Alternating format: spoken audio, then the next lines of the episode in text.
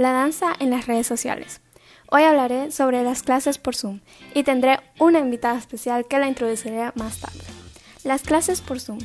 Yo como bailarina estaba acostumbrada a tener un montón de clases presenciales en mi academia y estudio de danza.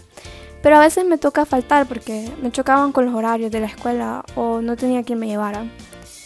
Y después vino la pandemia. No estuve recibiendo clases por un mes y fue difícil no recibir mis clases, pues yo vivo y respiro de eso. Hasta que mi academia de baile dijo, vamos a impartir clases por Zoom. Yo no sabía qué era esa app o cómo se usaba, pero yo dije, yo quiero recibir mis clases. Entonces, obvio, me metí y quité todos los muebles de la sala para poder recibir mis clases ahí. Pues en el caso de ballet, que es una de las clases que recibo, ocupo un espacio amplio y tener una silla para utilizarla de apoyo en algunos ejercicios pero yo uso la baranda de mi casa. En las vacaciones y aún en la escuela tengo clases de baile por Zoom. Recibo de lunes a domingo clases y ahora ya no falta tan seguido. Y en mi academia no solo hay de San Pedro Sula, hay personas de casi todos los departamentos recibiendo clases y hasta de Canadá. Las clases por Zoom me permiten conocer a bailarines por todo el mundo. La mayoría de veces asisto a talleres con maestros de Argentina, México, Brasil, Nicaragua, El Salvador y otros más. También hay un festival cada año que se llama Unidos por la Danza, donde los bailarines vamos al Parque México a bailar con distintas academias. Este año no se pudo realizar esta actividad, entonces decidieron impartir talleres por Zoom. Todas las academias de San Pedro y de otros países estuvieron dos días impartiendo clases para los bailarines yo pude recibir flamenco, bachata, merengue, salsa, jazz, ballet, danza árabe, jazz funk, zumba y acondicionamiento físico para bailarines. Estuve recibiendo todas las clases esos días y fue muy divertido, pero agotador. Creo que esto nos abre muchas oportunidades para seguir creciendo como bailarines y conocer nuevos estilos de baile.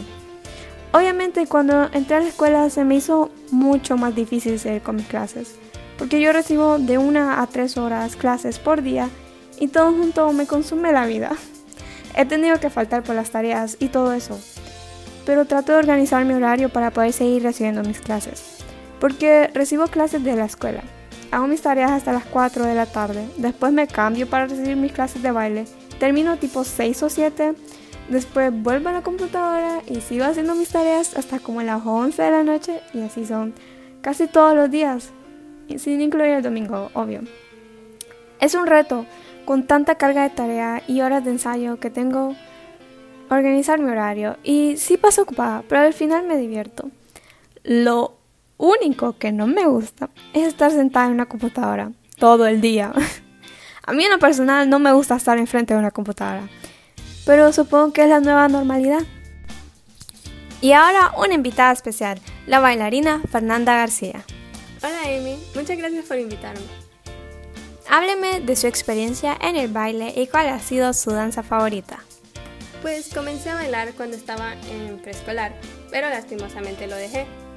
Lo volví a retomar cuando tenía 10 años y llevo aproximadamente 6 años bailando ballet, tap y flamenco. Mi danza favorita definitivamente es ballet, porque es bastante técnico y me gusta retarme a mí misma con la dificultad de todos los pasos y también no requiere tantas expresiones faciales.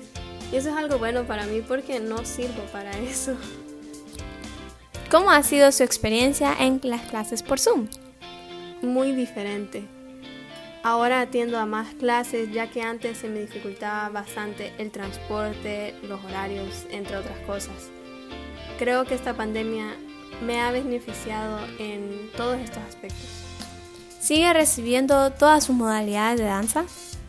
Pues no puedo recibir tap ni puntas de ballet por no tener un piso de madera y no le puedo rayar el piso a mi mamá.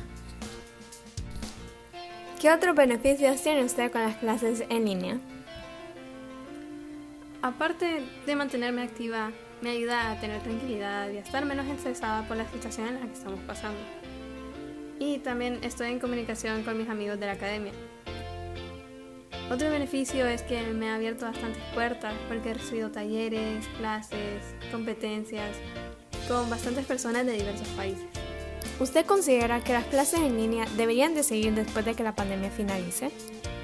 Yo creo que sí deberían de continuar porque me ha facilitado bastante la organización de mi tiempo y con el transporte no me tengo que preocupar cuando son clases en línea.